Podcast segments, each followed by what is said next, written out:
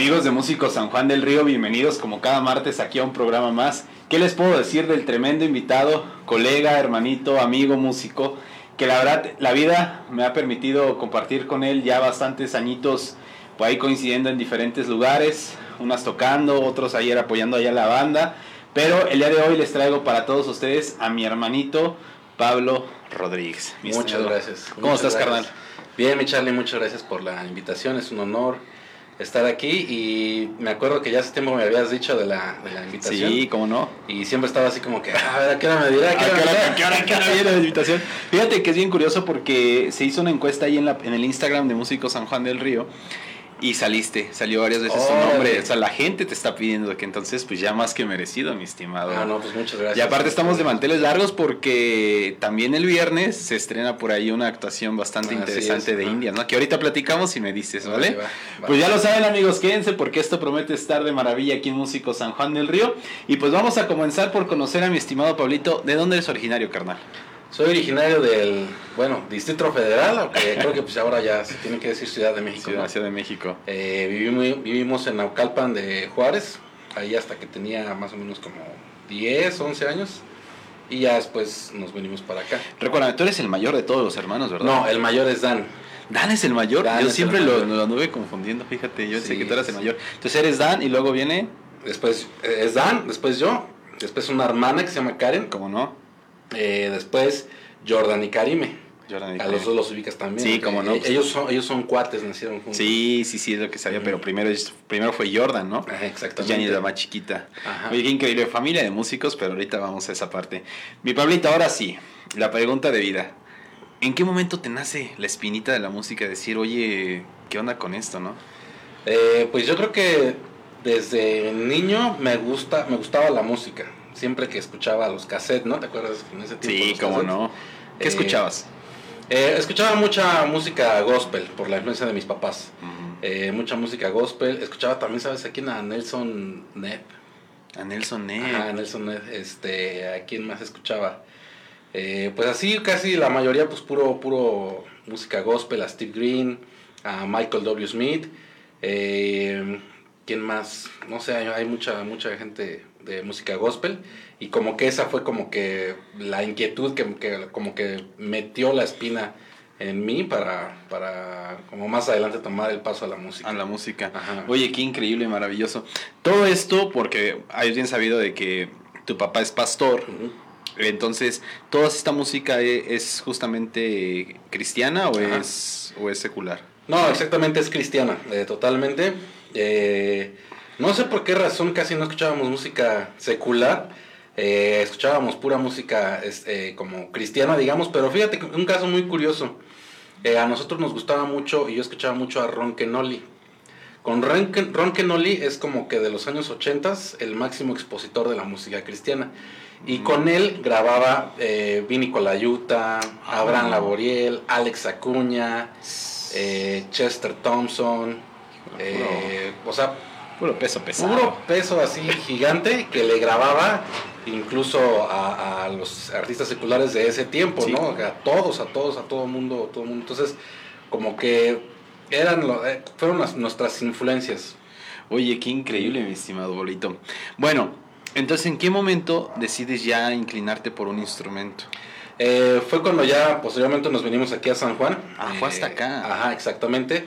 Eh, lo que a mí me gustaba originalmente era el saxofón. De hecho, eh, a mí me, me, rompía la cabeza cuando escuchaba el saxofón. Eh, yo me acuerdo un día tenía como 10 años, le dije, oye, pa, a mí me gusta el saxofón. Y tenemos un amigo que, que tiene un saxofón, un saxofón alto, de marca Con, está, es muy bueno el saxofón.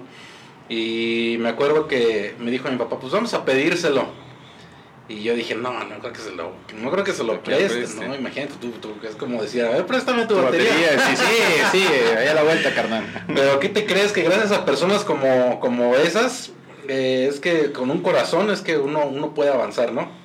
Porque me acuerdo que eh, Mario se llama este, este, este chavo, eh, Mario, después me dijo a mí, ¿qué crees? Dice, cuando, cuando tu papá me dijo que le prestara el saxofón porque tú ibas a aprender, le iba a decir que no, pues que cómo, que, cómo, qué, qué pensaba, ¿no? Claro. Y después pensé en que, bueno, yo cuando aprendí saxofón, también estaba en las mismas, no tenía un saxofón y alguien me prestó un saxofón, entonces pues va, por eso es que te lo presté y ese fue como que mi, mi inicio musical en el saxofón. Ajá. Pues qué bonito, ¿no? Que se haya, Sí. haya entendido esta parte de que en algún momento él tuvo la necesidad, él tuvo la pues la carencia del instrumento porque sé que yo a lo mejor, no sé si tú lo has vivido en Pablito, pero pues en lo personal yo también sin batería duré bastante Sí, en mis ajá. inicios. Entonces que alguien te diga, hey, pues ahí está el equipo, úsalo, pues sí te aliviana sí, sí, sí, demasiado. como que es ponerse en, en el lugar en del el lugar del otro. chido. Que eso es muy difícil aquí en el medio musical a veces, ¿eh? Sí, sí. muy, muy cañón. Oye, pero empezaste a tomar clases de, de saxofón. No, fíjate que como ya estábamos viviendo aquí en San Juan, el chavo era de México, entonces la Ujú. intención era que alguien me enseñara, pero todos los que conocíamos pues es- vivían en la Ciudad de México. Entonces yo me acuerdo que el saxofón venía con un como un método de cómo apretar las notas y de ahí empecé por oído a como que a sacar lo que lo que lo que mi oído escuchaba y por ahí empecé. Órale. Posteriormente eh, en la iglesia, porque mi hermano y yo empezamos en la iglesia, bueno, todos mis hermanos empezamos en la iglesia, eh, el baterista empezó a faltar, entonces a mí como que me dijeron, pues, Esto entrando ya aquí en San Juan. ya estando aquí en San Juan, Ajá, a mí lo que me gustaba era el saxofón, pero curiosamente el, el- el baterista eh, como que empezó a, a- a fallar. a fallar en la asistencia. Entonces, eh, pues yo me acuerdo un día que estaba yo sentado así en las bancas porque eh, siempre nos teníamos que ir antes de empezar la Sí. reunión, siempre nos teníamos que ir para, porque mi papá y Dan ya estaban tocando, entonces tenían que ensayar. Entonces yo estaba sentado y el baterista todavía no llegaba.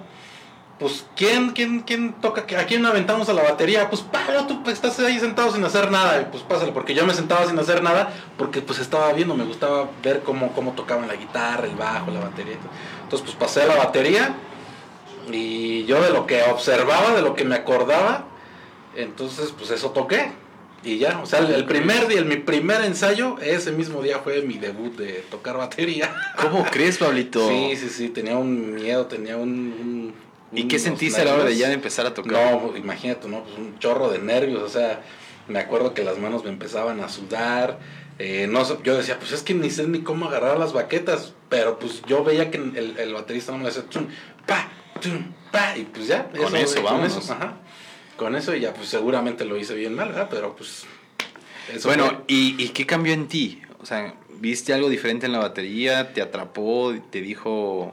Fíjate que me, me gustó, me gustó esa parte musical, eh, me gustó como el, el, el ya estar involucrado en esa parte musical y no lo veía yo tanto así como que chispas, pues no es el instrumento que yo preferí o es- no es el instrumento que yo, que yo quise, porque mm, cuando eres músico dejas a un lado el que no te gusta cómo suena ese instrumento, no te gusta, sino que cuando eres músico, eres músico porque te gusta la música Sí, sí, sí. y disfrutas el sonido de la música. ¿No? Entonces, para mí fue algo así, eh, como, como eso, como decir, ya estoy en la música, ya estoy, eh, estoy eh, pues tocando, dando golpes y estoy con una banda. Y fue, fue muy chido, fue muy bonito. Qué bonito. ¿Sentiste como esta parte del llamado de Dios y decir, Eh, por aquí, camínale un rato? ¿O todavía no se presentó eso, mi estimado Pablito? Pues no sé, fíjate, no sé, no sé, porque en, en ese tiempo eh, sí me gustaba tocar batería, me gustaba estar ahí en el grupo. eh, y como que sí, de, de niño yo siempre sabía que iba a estar involucrado en algo de la música, desde niño. Yo sabía que ese era mi llamado, desde niño. eh, pero no sabía que era la batería. Entonces, pues el hecho de que haya sido la batería, siempre en mi cabeza estuvo, ok, sí es la batería, o más bien, sí estoy tocando la batería, pero mi vocación, mi llamado es el saxofón. Entonces, y hasta la fecha no lo he dejado, ¿eh? No, no he dejado. Ahorita no tengo saxofón. eh, hace tiempo me metí a un tratamiento dental, todavía no termino y es por eso que todavía no... no Todavía no te metes no, al saxo de lleno. exactamente, Exactamente. Qué increíble, Pablito. Oye, en esa parte que estamos hablando, que ya estabas en la secundaria, Ajá, sí, exactamente. ¿en dónde la secundaria. cursaste? En la 11. Allá arribita. 11. Ah, y no, te voy a contar algo bien curioso. Me voy a cabrear a mi hermano Dan. Dan, carnal, si estás viendo esto, pues... Bueno, yo, yo lo voy a decir porque eh, yo vi la entrevista pasada y dijo que nosotros no éramos de... de- bueno, que él no era de, de estudio, ¿no? Que, que él no era de, de estudiar y que es, güey, más o menos también por ahí va la cosa mía. Pero yo me acuerdo que eh, Dan ya estaba en la secundaria cuando nosotros nos vinimos para acá, para San Juan. Y yo terminaba la primaria, entonces el primer año de secundaria lo cursé aquí. Entonces mis papás ya habían visto alguna, alguna secundaria por aquí, pero eh, mis papás nos querían juntos, a mi hermano y a mí. Y a ti. ¿verdad? Y entonces eh, el único lugar donde aceptaban al Dan, por bien portado, era en la 11. Fue la 11. Fue en la 11, entonces pues dije, chispas, pues ya me voy a tener que meter ahí. Que pues digo, no estuvo, no estuvo mal, o sea, X, ¿no? Pero es por eso que llegué ahí a que llegaste a la 11. por eso que- Oye, ¿tenían clases de música ahí? Eh, yo me acuerdo que teníamos unas clases de flauta. Dios, ¿a quién se las daba? ¿Te recuerdas quién era? No me acuerdo cómo se llama. No, no recuerdo. Es un maestro. eh, a veces nos daba baile, a veces nos daba flauta. O sea, era un de todo ahí un poco. Sí, ajá, sí. Cañón. Oye, y ahorita no te entró así como la espinita en ese momento de la secundaria, como de empezar a descubrir y conocer otra música fuera del ámbito cristiano. No, ¿qué crees que en ese tiempo no? Porque como que en ese tiempo la música cristiana a mí me exigía como músico.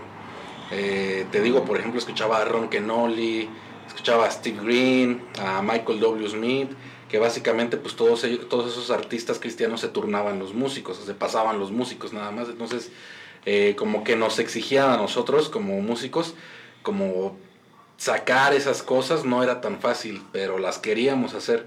Entonces como que mi, mi idea musical siempre era estar metido ahí y ahí mismo dentro de esa música yo como que descubría cosas nuevas. Entonces como que en Mm, ese tiempo no fue como que voltear hacia otro lado musical, hacia otra área musical. No, no la vi, no la vi en ese tiempo. No la viste necesario. Mm, Tal vez si, si eh, me hubiera dado la oportunidad o hubiera escuchado otro tipo de música, pues tal vez, ¿no? Pero en ese tiempo no.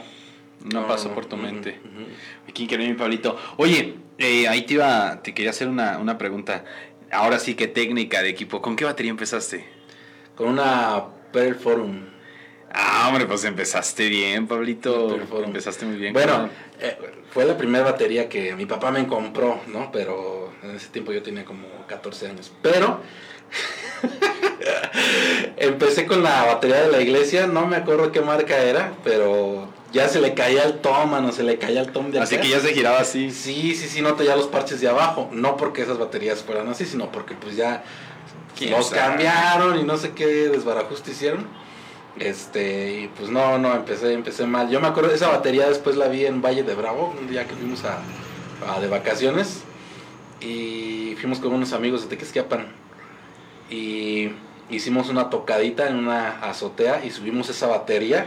¿Cómo crees? ¿Y cómo fue a parar la batería? Se vendió y... Porque, ajá, porque llegaron unos, unos, unos amigos de Valle de Bravo. eh, y nosotros ya en la iglesia ya eh, acabábamos de, de tener una batería ahí en la iglesia. Entonces dijeron, pues, ¿qué le van a hacer a esa batería? Pues nada, pues yo me la llevo, pues llévensela. Y se la llevaron. Entonces ya estábamos en esa tocada ahí en la, en la azotea. Y el tom, me acuerdo que el tom, fíjate cómo estaba nomás el tom, que tuve que agarrar unos tabiques para poder sostener el tom. O sea, ya El de piso. el de piso, ajá. Con esa batería empecé, Dios de mi vida. con esa batería. Pero estuvo, estuvo muy buen porque, estuvo muy bien porque uno aprende a valorar ya cuando tiene un instrumento. Ah, no, hombre. Valora lo que es. Lo que es el sacrificio de tenerlo. Y tengo una anécdota también ahí que me, que me comentó, me contó un maestro, mi maestro de batería. Échala. Eh, mi maestro de batería eh, es- fue muy conocido en su época, ¿no? Eh, a muy temprana edad comenzó a tocar este, jazz en Big Band y todo eso, ¿no? Entonces, me acuerdo que él me, él me decía, eh, mire Pablo, me hablaba de usted, era un señor ya grande, me hablaba de usted. Mire Pablo, eh, yo, me, yo recuerdo que cuando era niño, a mí me encantaba la batería. Y mi papá tenía una batería de rancho, así me decía él, tenía una batería de rancho. Yo creo que quería decir que así como la que te conté, ¿no? Sí, sí, muy... Y la tenían en un mueble así, a lo, a- encima del mueble del librero, para que no tocara yo la batería. Entonces yo me ponía así arriba, de, perdón, abajo del mueble viendo la batería, a ver qué día se me hacía tocar esa batería. Hasta que por fin mi papá me dijo, ¿sabes qué? Ya te la mereces. Estudiaste y ya tocas, ya te la mereces. Pasando, pasado años. y la batería la bajó. Y ya era una, así me decía era una batería de rancho, fea, horrible, sonaba feo, pero para mí era la mejor batería de todo el mundo porque yo la anhelaba, porque pues no la tenía. Claro. Y yo la anhelaba tocar. Entonces esa historia se me hizo muy, muy, muy, muy cierta. No, pues sin duda alguna, Pablito. Qué gran experiencia. ¿Quién fue tu maestro de batería? Él? Se llama, bueno, se llamó, porque ya, ya, ya descansa en paz, Álvaro López, un señor. Don Álvaro López, padre. Exactamente. Paz descanse y lo tenga en santa gloria, don Álvaro. La verdad que tremendo baterista que influenció a toda una generación sí. muy, muy, muy grande de bateristas. Fue en Ciudad de México. Uh -huh. Sin duda alguna. Para los sí. que no conozcan a don Álvaro López, es papá de Álvaro López Hijo, quien es un pastor muy influyente dentro del, del cristianismo aquí en el estado de Querétaro, podría uh -huh. decirlo, porque sin duda, él vive acá en Ciudad de Querétaro, ¿no? Sí. Entonces ya ahorita daremos por aquí más cositas de don Álvaro. Qué maravilloso, Pablito. Pues qué dicha, en verdad, qué honor que hayas pasado por las manos de don Álvaro, en verdad. Sí. Qué increíble. Sí. Ibas a su casa, ¿no? Sí, sí, me acuerdo que... Eh, fíjate que yo cuando era niño, mi mamá tiene una, tiene una amiga que se llama Esther. Y cuando íbamos a su casa, la eh, eh, Esther nos decía, un día los voy a llevar aquí, a, aquí a la vueltecita donde vive un baterista. Él es el mejor baterista de México, porque pues había ganado tiempo, eh, premios y todo eso, ¿no? Y uno de niño pues dice, ay, no manches, pues seguramente sí, ¿no? No sé. Ajá. Pero después ya cuando ya estaba involucrado en la, en la música y todo eso, y escuchaba su nombre, Álvaro López y todo eso, Era entonces un día López. platicando con, con la señora Esther, este oye, pues a lo mejor igual sí te interesa conocer a este señor. Y yo dije, ay, no, pues a ser el mejor de ahí de su colonia o no sé. Ah, sí, sí, sí, ¿cómo se llama? Se llama Álvaro. ¿Álvaro qué? Álvaro López. Oh, no puede ser. Y ya entonces me pasaron su número y pues ya le marcamos y muy, muy buena onda. Muy buena onda. ¿Sí sabes la anécdota con Body Rich de Álvaro López? No. ¿No? no Fíjate, aquí vamos claro. Eh, le preguntan a Buddy Rich, quien fuera un gran baterista del jazz, considerado el padre de la batería del jazz uh -huh. de Big Band, que le dicen, oye, sabemos que tú eres el número uno ahorita, ¿no? Eres el baterista que, que las lleva. Eh, ¿A quién pondrías en tu lugar? Me dice, el único que yo pondría es un baterista mexicano, que se llama Álvaro López. O sea, a nivel de lo que estaba Body Rich hablando, ¿no? Que los que saben y lo conocen, pues... Sí. Tremendo, tremendo baterista, Pablito. No, pues, con razón ahí está el groove, mi estimado Pablito, que te cargas. Oye, ¿cuánto tiempo duraste tomando clases con él? Fue poquito tiempo, fue realmente bien poquito tiempo. Eh, yo creo que fueron, a lo mucho, yo creo que unos cuatro o cinco meses. Pero toda la escuela te quedó. Mira, realmente yo te puedo decir qué es lo que más valoro de sus clases. Eh, aprendí escritura, aprendí partitura, eh, aprendí la posición de cómo sentarme en la batería, pero sobre todo aprendí en cómo se estudia. El señor era súper, súper disciplinado, cañoncísimo. Yo creo que no he conocido a un, a un maestro que sea tan estricto con él y con sus alumnos.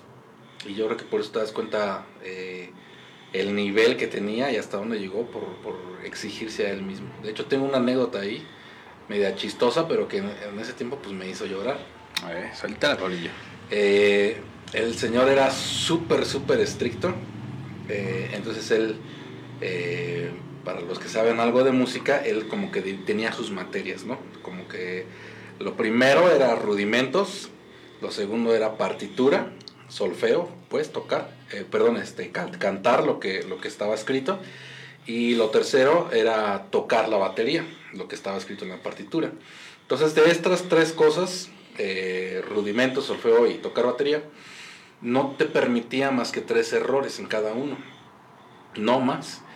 Si tú te equivocabas tres veces en, en rudimentos, no te permitía otra vez equivocarte aquí. Ya pasábamos a, solfeo y si te equivocabas aquí tres veces en, en, solfeo, ya te mejor te regresaba a tu casa. Te decían, no, es que no estudiaste. Y así, así, con, o sea, así tan fácil a él se le hacía, ¿sabes qué? Ve a tu casa. Entonces, me acuerdo que un día eh, yo estaba practicando batería, yo iba en la secundaria. Entonces yo estudiaba en ese entonces a lo mejor unas cuatro horas diarias, porque él me exigía estudiar ocho horas diarias mi instrumento. Pero yo estaba en la secundaria, entonces yo decía, no, no, no, no, no, yo no voy a estudiar ocho horas diarias. O sea, aparte de la escuela, pues también tengo que jugar, ¿no? Sí, pues, que... uno es niño, ¿no? La tarea, pues esa como quiera sí la puedo sacrificar, ¿no? Sí, es pasable, es pasable. Pero, pero pues no, yo tengo que hacer otras cosas. Entonces, eh, yo, yo estudiaba al día como unas 3, 4 horas al día. Llegó la clase y me dijo, ok, Pablo, vamos a, a, a la, a la clase de rudimentos. Sí, profe, ¿cómo no? pude eh, hacer los rudimentos que me, al tiempo que me, que me dijo. Y después me dijo, ok, vamos a solfeo. Sí, profe. Después, ok, vamos a tocar batería.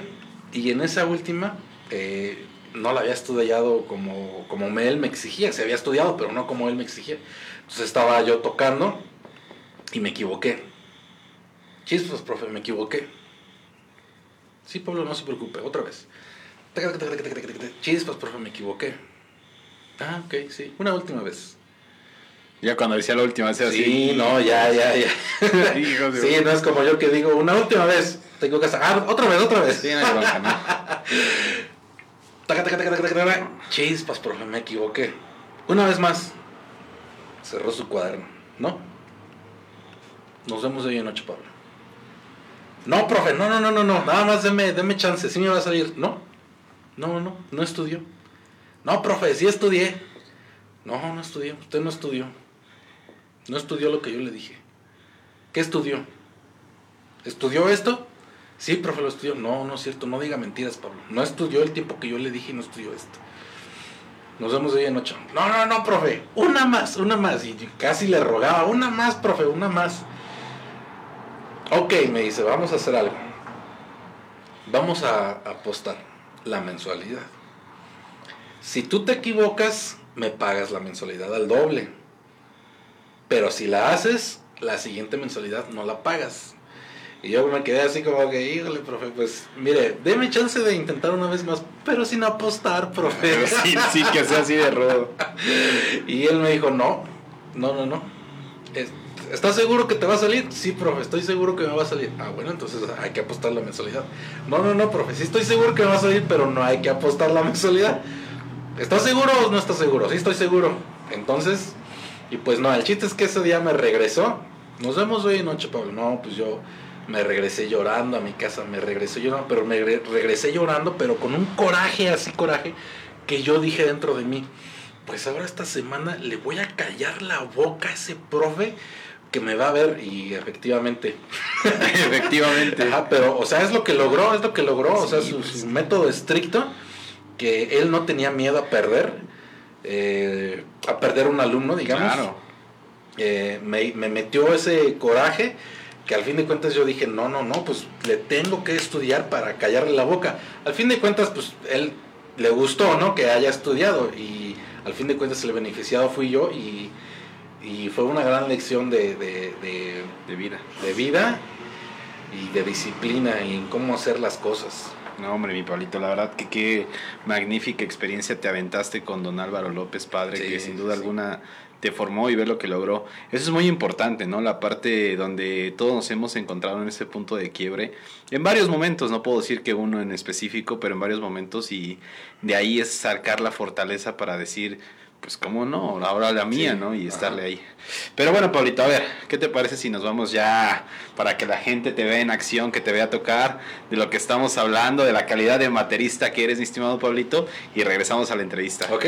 Bueno, Ah. pues ya lo saben amigos, vamos con un numerito musical de mi estimado Pablo y ahorita regresamos para todos ustedes aquí a Músico San Juan del Río. No se despeguen.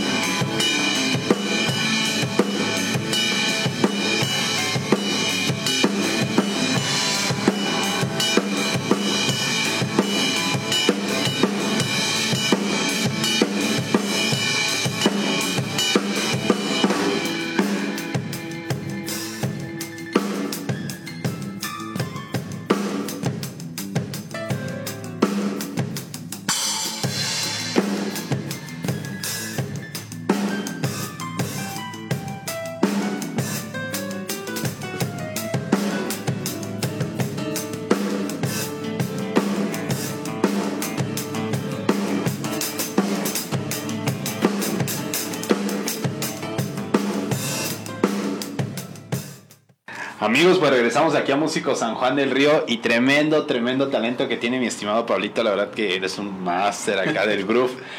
Bien, carnal, entonces, tomas clases. ¿Cuántos años tenías ahí? Tenía como 14, 15 años. Pero entonces, ¿cómo estuvo la onda? ¿Estudiaste una, un año en la secundaria aquí y después se fueron para México? No, no. ¿O ibas y venías? Sí, yo iba cada, cada clase, cada ocho días, yo iba hasta México y me regresaba. Ah, qué terrible decir, ya regresate a tu casa, pero Sí, profe. ahora entiendo, ahora entiendo cómo estuvo el golpe. Oye, entonces, ¿de ahí qué pasó? ¿A dónde te moviste? De ahí yo terminé la secundaria eh, y la idea era eh, cursar la, la prepa. Eh, con- ya tenía tiempo que habíamos conocido a unos amigos que también fueron de mucha influencia, eh, no nada más musical, sino en, en mi vida. Eh, unos amigos que se llaman Ricardo e Ismael, a ellos los conocimos eh, recién empezamos en la música. Eh, entonces cuando, cuando yo terminé la secundaria y después de haber tomado clases con Don Álvaro, ellos me invitaron a formar parte de un grupo, ellos son de Pachuca. Ok. Entonces el grupo se llama Face Station y me- son dos hermanos, uno toca la, la guitarra y otro toca la- el piano. Entonces pues de ahí me invitaron a tocar y teníamos eh, tocada con ellos en diferentes lados. Este, por ejemplo, sí, íbamos por ejemplo a Pachuca, a México, a Puebla, este, a Querétaro, a San Luis Potosí, ahí a, a- O sea, ya comenzabas a girar, Pablito. Ya, Ah, ya empezabas, comenzaba a a, viajar, ajá. empezabas a viajar. ¿Cuántos años tenías ahí? Como 15 más o menos. Y ya viajando, Como 15. ¿qué sentías en ese momento? Decir, ya ando fuera y oye, que nos vamos a San Luis, ahora que ahora Puebla. Pues estaba, la verdad a mí sí me, me- me gustaba mucho, me gustaba eh, tanto que prefería eso que estudiar la preparatoria. Este, porque pues sí, obviamente si, si estudiaba yo la preparatoria iba a chocar con las tocadas. Sí, ya no ibas a poder. Ajá, entonces decían, no, no, no, yo lo que quiero es tocar. Entonces me iba a tocar ahí de a los 15, 16 años, eh, me la pasé con, con, con mis amigos, con esta banda tocando. Y también fue una temporada de crecimiento, no nada más eh, en la batería, sino también como musical, entender, por ejemplo, cómo se toca ya cuando estás en una banda, Eh, tocar, por ejemplo, si, si el, el guitarrista está haciendo base, está haciendo una, cualquier ritma, rítmica, eh, tú cómo debes acompañar y todo eso, ¿no? El sonido también de la batería también lo aprendí ahí, a cómo, cómo debes afinar la batería, qué sonido debes de dar, eh, dependiendo para qué grupo estés tocando o para qué género, ¿no? Estés tocando y todo eso. Fue un, un tiempo también de mucho aprendizaje ahí. Wow, increíble. ¿Duraste qué un año con ellos aproximadamente? No, pues yo creo que hasta, hasta la fecha que sigo tocando con ellos. Wow. En ese tiempo ah, salíamos muchas, muchas veces, no sé, como unas, una cada fin de semana o dos cada, cada mes o no sé. Este, ya después de ahí eh, hubo un tiempo de receso que me fui a Monterrey, pero hasta la fecha todavía eh, de repente me hablan, oye, pues que hay tocada aquí, hay tocada allá, pues vamos. Vámonos para allá. Oye, ya llegaste al punto donde quería llegar, que era tu viaje a la ciudad de Monterrey, Ajá. que es, siento yo que otra parte aguas muy grande en tu vida musical, ¿no? Sin Ah, duda alguna. exactamente. ¿Qué te llevó a Monterrey? Eh, nosotros conocíamos aquí a un, a un amigo de mi papá, eh, que también eh, era pastor, entonces eh, nosotros, él nos invitaba a su iglesia a tocar porque él no tenía músicos o por lo menos no tenía baterista ni guitarrista. Entonces nos invitaba a nosotros, entonces pues, mi hermano y yo pues íbamos a tocar, ¿no? A Monterrey. No, aquí en San Juan. Ah, ok. Aquí, eso fue aquí en San Juan, ya teníamos como, igual como que de 15, 16 años. Entonces este, este pastor un día llega a mi casa y me dice, oye Pablo, ¿qué crees que eh, invitamos, estamos organizando un evento allá en, en León, Guanajuato? Eh, entonces eh, invitamos a, un, a una banda, eh, a un chavo que canta, pero viene sin músicos, viene sin baterista, entonces yo soy el encargado de llevar baterista. Este, te invito a que pues, vayas conmigo, son cuatro días me parece, este, y que y te toques la batería con él. Entonces yo dije, ah, pues va, órale. Y fue conmigo Dan, Dan me acompañó. Sí, es lo que te iba a decir, que justamente Dan fue donde se juntó, ¿no? Sí, sí, sí, Dan me acompañó esa, ese, esa ocasión.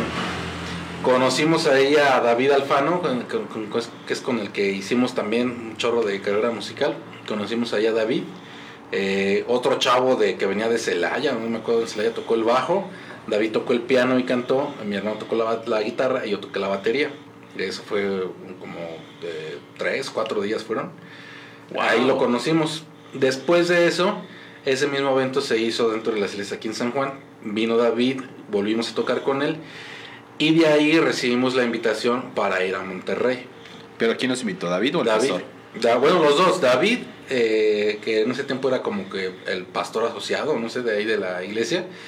Y el pastor que venía también de Monterrey.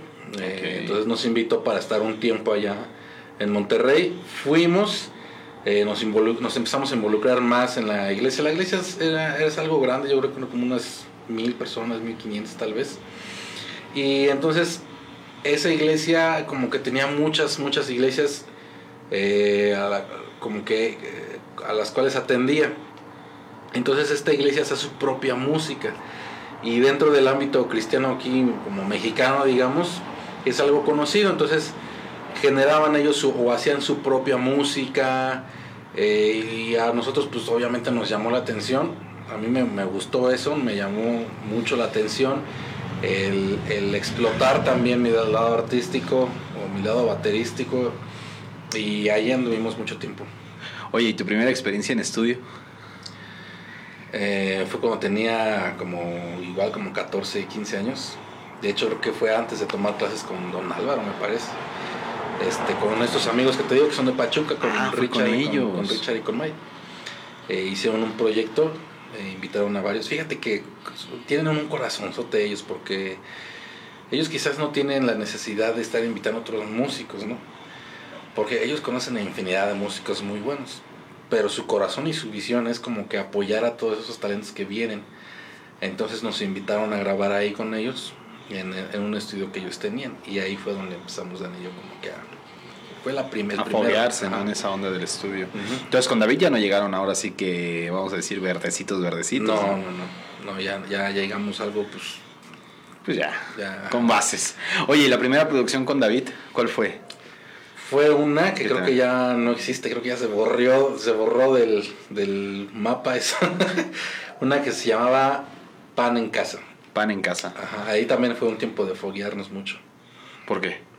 Porque el, el productor, que en ese tiempo fue Rubén Cerda, él igual también nos enseñó de cómo se trabaja en estudio.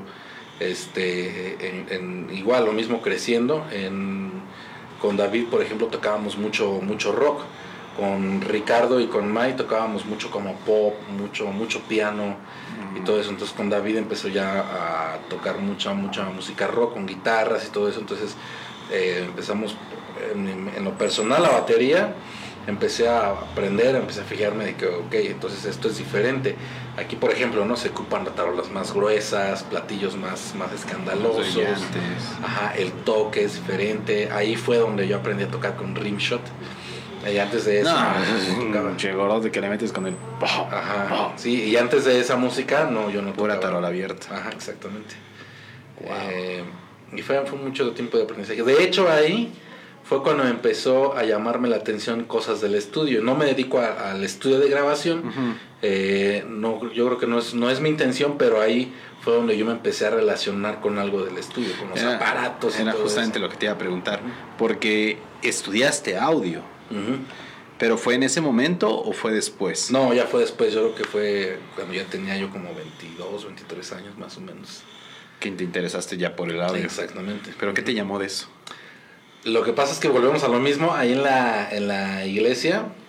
Eh, está bien chido, yo creo que yo creo que está, está muy chido porque es un es un círculo o es una no sé, es un lugar donde tú puedes o donde yo me fogueé como músico, como todo, ¿no? Entonces, en la iglesia eh, había una consola eh, súper feísima, ¿no? En todo el tiempo que yo aprendí la batería había una consola súper feísima y yo nunca le moví. Pero llegó el momento en que cambiaron la consola. Entonces mi papá compró una, una consola y pues nadie les sabía mover porque eran muchos, muchos botoncitos. Entonces yo dije, ah, pues a ver, yo, yo, yo quiero saber cómo, cómo se maneja eso. Entonces me leí el manual de esa consola. Y ahí fue donde yo me empecé a meter un poco más de lleno. ¿Qué audio. consola era? Era una Behringer Eurodesk que bueno, no sé si todavía existan, pero yo aprendí demasiado con leerme el manual de, de esas consolas. De esas Demasiado. consolas. Y picándole. Y picándola, No había de otra más que picarle. Exactamente. Fíjate que un dato muy curioso es que en mi, en mi trabajo, que ya es de- del audio, mucha gente me llama para resolver problemas que yo digo, está en tu manual de usuario. O sea, no se necesita... a la- muchas veces me llaman para resolver problemas que nada más es de picarle un botón o de una conexión que está mal. Que la gente, le- si leyera el, el manual, pues Se evitaría. se evitaría. Ajá, exactamente. Bueno, pero pues el que sabe, sabe, mi estimado Pablito. Eso es lo, lo importante. Oye, empieza este momento de rolar eh, con David Alfano, pero sobre todo crecer en la escena que puedo decir que es una de las más ricas a nivel nacional, que es la ciudad de Monterrey. Crecer en el ámbito musical en Monterrey, puedo decirle que al igual que crecer en Guadalajara y en Ciudad de México, es crecer en uno de los núcleos que más músicos aporta a nivel nacional. ¿Y qué puedo decir yo de todos los músicos regios que tienen un peso muy, muy importante en todo ámbito, desde, desde el ámbito, vamos a decir, eclesiástico, doctrinal y el secular, ¿no? O sea, qué monstruos Sí. de bateristas. ¿Qué representó para ti crecer con esa onda? Eh, muchísimo. Yo me acuerdo que cuando empecé a, a- así como dices, cuando yo empecé a tocar la batería, a meterme en la batería, yo escuchaba que los músicos grandes iban, venían de Monterrey o de Guadalajara de la Ciudad de México. Entonces había una escuela muy famosa ahí que se llamaba eh, CCDMA, que después pasó a ser canción. Y yo tenía la ilusión de, de estudiar ahí música. Eh, de- pero ya cuando me fui a, a Monterrey, la escuela creo que ya había cambiado el nombre, ya no eran los mismos eh, maestros y como que se me fue un poquito la ilusión de, de Claro. poder estudiar ahí. Pero yo decía, pues estoy en Monterrey, aquí es donde aflora la mata de los músicos. Aquí es donde los madrazos están buenos. Sí, sí, sí. Entonces, eh, y, y sí, por ejemplo, de repente íbamos a, a, oye, vamos aquí al- a, a ensayar al estudio de este cuate. Y pues este cuate estuvo trabajando con tal personaje y con tal artista. Fíjate, y- órale. Ajá. Y este cuate, y pues ahora vamos a conseguir, mira, te conseguí el bajo, este bajo es de fulano de tal y de tal y de tal y tal. Y estuvo, o sea, son experiencias muy, muy chidas. Muy, que muy sí chidas. Yo, yo decía, "Uy, estoy, estoy creciendo y sin, sin, tal vez sin buscarlo, pero estoy creciendo. Pero qué padre, ¿no? ciudad que, que, sí, sí, sí. Porque por lo que sé, por lo que he sabido de ti y de tu hermano, pues que los cobijaron muy bien. Sí, Fueron muy bien recibidos, fueron creciendo pues con una protección muy buena y sobre todo con una exigencia, ¿qué te puedo decir? sí. Abominal, ¿no? Tremenda. Y por eso son los músicos que son, mi estimado Pablito. en verdad, ¿qué los trae de regreso? Eh, yo estuve allá en Monterrey eh, por varios lapsos. No fue corrido. Por ejemplo, la primera vez que estuve fue cuando yo tenía 16 años. La segunda vez que estuve fue cuando yo tenía como 18, 19 años. Estuve como dos años. Eh, a los 21 yo regresé. Eh, o a los 20 más o menos regresé. Y después me volví a ir. La razón por la que, por la que yo venía y, me iba otra vez eh, era porque sí, teníamos a David Alfano allá eh, y nosotros íbamos a tocar con él y las tocadas de repente ya no fueron tanto en la iglesia de Monterrey, sino las, y la- las, las tocadas ya fueron a empezar a, más fuera, ¿no? Por ejemplo, en, todos los estados, San Luis Potosí, Oaxaca, este, Chiapas, Veracruz, eh, Puerto, Puerto Vallarta, o sea, Jalisco, este toda esa parte, incluso también ahí, por ahí nos fuimos algunas veces en, en Chile, en Argentina. Entonces ya las tocadas ya no eran Wow. tanto en Monterrey, sino eran más, más Ya era girarla a la grande. Exactamente, entonces pues nos venimos para acá porque pues acá mi hermano y yo también ya teníamos la idea de, de empezar un negocio del audio. Entonces pues nos veníamos para acá y los fines de semana empezábamos a tocar ahí con, con David. Por eso era un ir, venir, ir y venir, ir y venir. O sea, así estaban. Ajá, exactamente. De un lado para otro. Pero qué increíble. Si no te puedo decir o, o preguntar qué sentías, porque pues puedo imaginármelo de que es un sueño hecho realidad, ¿no, Pablito? Sí. Estar ya sí, sí. rolando así. Sí, muy, muy, muy, muy bonito. Muy, Qué muy padre. chido.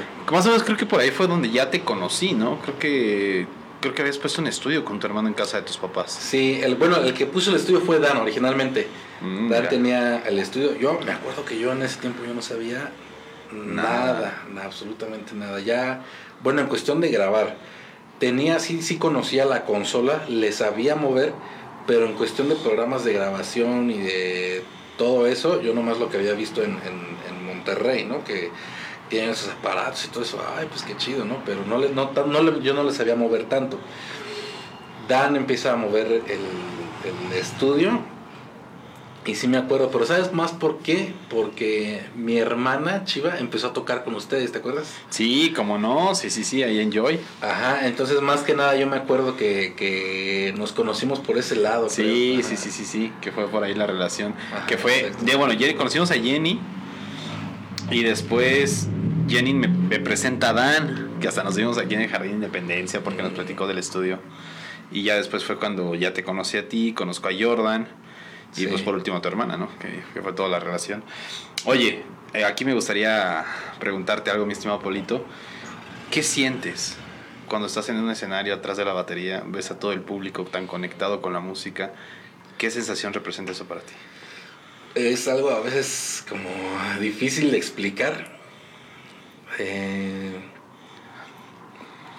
porque, no sé, siento que te conectas con algo que no es natural o como que, no sé, se siente, se siente raro. No, no quiero decir así algo extravagante que sea difícil de entender, pero sí es difícil de explicar, ¿no? Claro. estás disfrutando, estás haciendo una de las cosas que más te gusta en la vida, estás disfrutando la, el saber que estás viviendo tu vocación, tu llamado. Y no sé, hay veces que cuando yo- tocaba con, con David, eh, corría esa adrenalina súper cañoncísimo dentro de mí, eh, que inclusive yo me acuerdo que a veces cuando estaba tocando la gente se me quedaba viendo de todo lo que de todos los movimientos que yo hacía y la gente se emocionaba por, lo- por cómo yo me movía. Y porque es algo algo difícil de explicar pero es una adrenalina que corre es este tú tanto como estás dando energía a los demás tanto como los demás también te están dando de esa energía. Sí, sí, sí, sí, sí. Es un circulito. Ajá, exactamente. Entonces, vicioso. ajá, está súper, súper, súper cañón. Sí, Qué increíble. Lo que acabas de decir es muy cierto, Pablito. Yo creo que ahí sucede la magia, ¿no? Cuando conectas a la gente con la música. Porque más que músicos, más que ejecutantes de, de nuestro instrumento, tenemos que hablar con él, ¿no? Sí, tenemos exacto. que platicarle a la gente ese sentimiento, esa emoción. Y cuando le haces clic a una persona, desde el hecho de, de verla cantar, de verla bailar, de verla llorar inclusive, Ujú. es uf, te vuela la mente bien duro, bien, bien cañón, Pablito. No, pues enhorabuena, enhorabuena, enhorabuena, mi estimado Pablito. Oye, eh, a ver, platícanos, mi estimado. ¿Cómo llega esta parte ahora de, de Indians a tu vida? Eh, fíjate que me acuerdo que cuando ya estábamos aquí en, en San Juan y mi hermano, mi hermano dice, el primero que empezó a tocar aquí en, en- en el área de San Juan con las bandas fue Fue mi la- hermano, no, fue, fue mi hermano Jordi. Sí, cierto, sí, sí, sí, sí, en cierto. el área de aquí de San Juan, en el área los, rockera, digamos. que con los Trixie, ¿no? Ajá, exactamente. Tuve la culpa de eso. ¿Eh? Yo tuve la culpa ¿Sí? de eso. No te la sabes, ¿No? Esa me habla el chino, me habla Tama. A quien le mando saluditos, carnal. Saludos, carnal. Me habla y me dice, oye, ¿no conoces a un bajista? Y pues yo sabía que Jordi era, Jordi era bajista. Le dije, pues está el Jordan. Le digo, mira, este chavo toca el bass y todo. Ah, va, pues déjame platicar con él y a ver qué. Y ya cuando lo vi tocar, no, pues sí, sí, se amarró la machaca ahí. Se amarró Sí. la machaca del Jordi. Sí, pues él, él fue el primero que empezó a tocar aquí en, en, En con la este banda ambiente. rockera, ajá, Claro. aquí de San Juan. Eh, entonces hasta ese momento nosotros no nos habíamos involucrado porque pues no conocíamos aquí en San Juan y no teníamos chance de tocar tampoco, ¿no? Porque pues por lo regular estábamos en Monterrey estábamos en otros lados. Entonces llegó un, un receso que con las tocadas del David fueron un poquito más para abajo, se, se no sé qué se vino abajo, pero fueron más esporádicas. Eh, entonces Dan dice, oye, pues voy a, vamos a empezar una banda, ¿cómo, cómo ves? Ah, pues está bien, pero la visión de que Dan puso dijo, ok, nada más que mira, vamos a hacer algo. Eh, nuestra prioridad pues es tocar con, con David allá en, Monterrey y nuestro, nuestro negocio del audio. Entonces siempre y cuando no involucre esas partes o no estorbe en esas partes, Vamos a pues vamos a tocarle con la banda de Indians, ¿no? Pues órale, pues está bueno, entonces empezamos a tocar covers, con, con- conocí yo, yo no conocía a Iván Correa, Mm.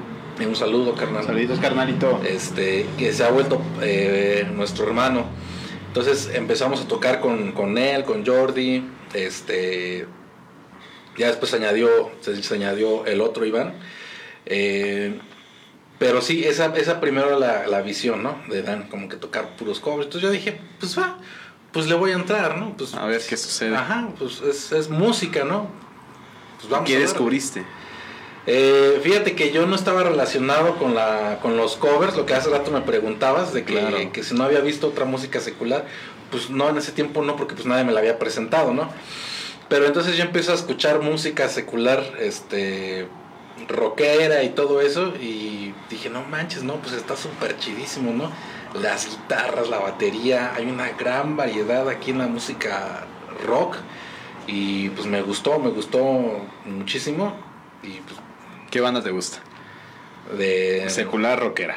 mira hay una hay una cantante que se llama Sheryl Crow de es música como rockera sureña me rompe la cabeza el sonido de las guitarras de la batería de Ese todo, de todo ese. Hijos, sí Crow este qué más pues obviamente ACDC este todos ellos no pero si yo si yo y yo creo que la banda de Indians está tomando esa es como que ese género de, de Del rock sureño. del Sheryl Crow ajá. Sí, sí, lo- sí se nota luego, luego en esas Ajá. guitarras. Dan es muy. Ese, esa parte del country en la, en la Sí. guitarra y todo ese saborzote. sí, ¿no? sí, sí. Qué increíble. Oye, Pablito, eh, aquí cabe mencionar. Hubo una temporada en que todos tus hermanos estuvieron tocando juntos en la iglesia, ¿no? Sí, ajá. Porque cabe mencionar que estás tú en la batería, Dan en la guitarra, Jordan en el bajo, Jenny en el piano y tu hermana eh, Karen en la voz. Ajá. A ver, ¿qué representa decir, pues, estoy haciendo música y aparte de que los músicos son mis propios hermanos? Porque no cualquiera, ¿eh? Decir, tengo a toda la banda completa con mis hermanos es muy difícil. Pues, ¿qué crees que ahora sí que aquí aplica el dicho el que, que dice que nadie sabe lo que tiene hasta que lo pierde. cuando, cuando tocábamos con mis hermanos, pues yo disfrutaba obviamente, pero pues siempre había tenido a mis hermanos ahí, ¿no? Entonces para mí era normal, no era así como que la gran cosa. Pero sí me fijaba que los otros músicos o amigos nos decían, órale, todos sus hermanos están tocando, qué bonito, qué padre, ¿no? Pero pues para mí era lo más normal. Sí, pues. Hasta apenas ahora que, que Chiva, mi hermana Jenny, se fue para Veracruz y Dan se casó y después ya no podía siempre. Lo mismo con Jordi. Y entonces tuvimos que como que sacar músicos de otros lados. Y entonces ahí fue donde ya me di cuenta, dije, chispas, tenía todo y no lo sabía. No sabía que tenía todo aquí. Qué increíble, Pablito, no, maravilloso. Oye, la compañía de audio. En Eh, fase En fase 90. 90. Ujú. ¿Cómo nace? Eh, fíjate que fue naciendo poco a poco, no fue de que una mañana me levanté y dije, ah, voy a hacer esto, no. Fue poco a poco, empezó eh, el hecho de que a mí me gustara la, la- la- el audio, eh, fue cuando compramos la consola ahí en la, en la iglesia que te platiqué. Mm, ya veo.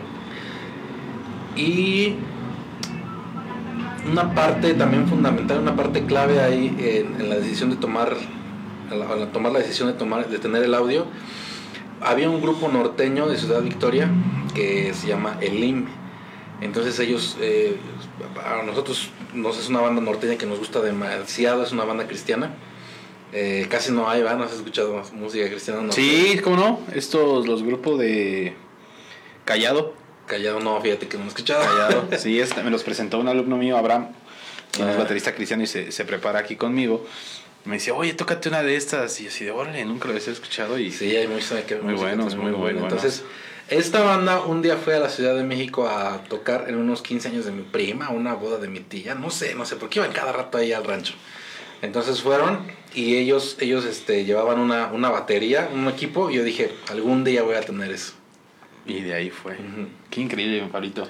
Oye, pues vámonos con otra participación musical que dices. Va. Pues ya está. No se despeguen, amigos. Vamos a ver al Master Pablito en acción. Y ahorita regresamos con todos ustedes aquí a Músicos San Juan del Río. No se despeguen.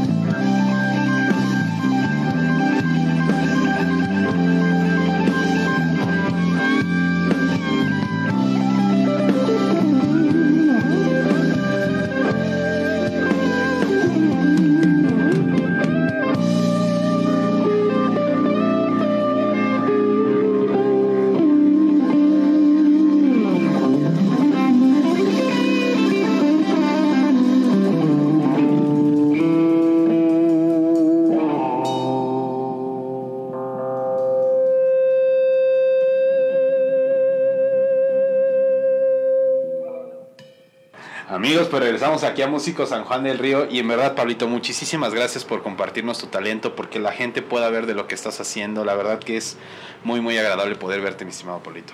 No, pues muchas gracias, muchas gracias por la invitación y siempre es un placer estar aquí, eh, pues participar contigo, no, No, nada más aquí, sino otros trabajos. Muchas gracias. Y es un, me da, me da mucho gusto que es, eh, aquí en San Juan pues esté algo dirigido a, a los a toda la gente, o sea, el público en general, pero con contenido que es de arte sanjuanense. 100% Pablillo, sin duda alguna.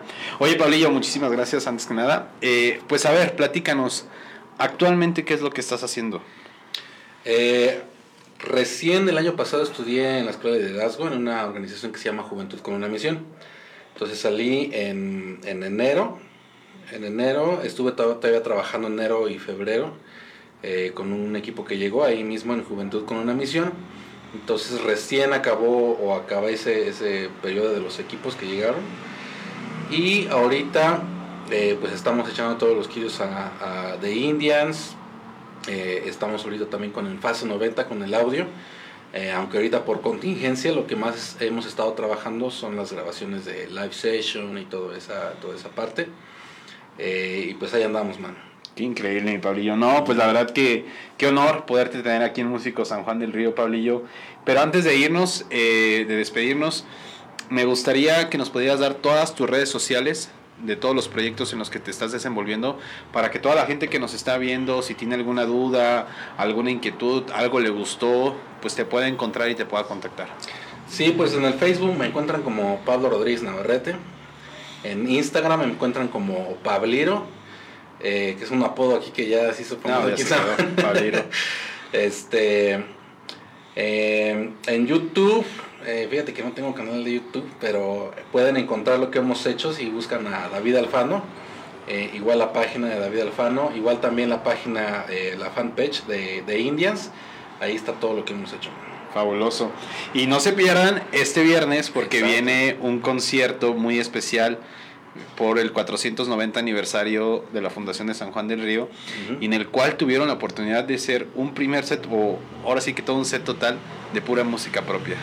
Exactamente, y eso nos llena, nos, nos gusta mucho y nos sentimos honrados también de participar ahí y nos llena de alegría. No, hombre, mi estimado Pablito, pues bueno, que se arme la machaca.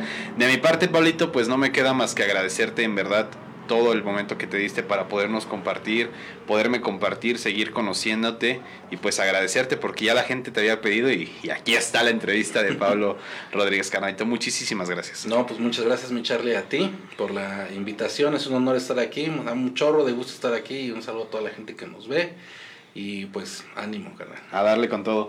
Pues amigos, gracias por acompañarnos un martes más. Agradecemos a todos los que se conectan, los que nos ven también en a través de la semana. Pues como ya lo saben, nos veremos el próximo martes aquí por el mismo canal a la misma hora para poder presentarles a un nuevo personaje de Músico San Juan del Río. Nos vemos.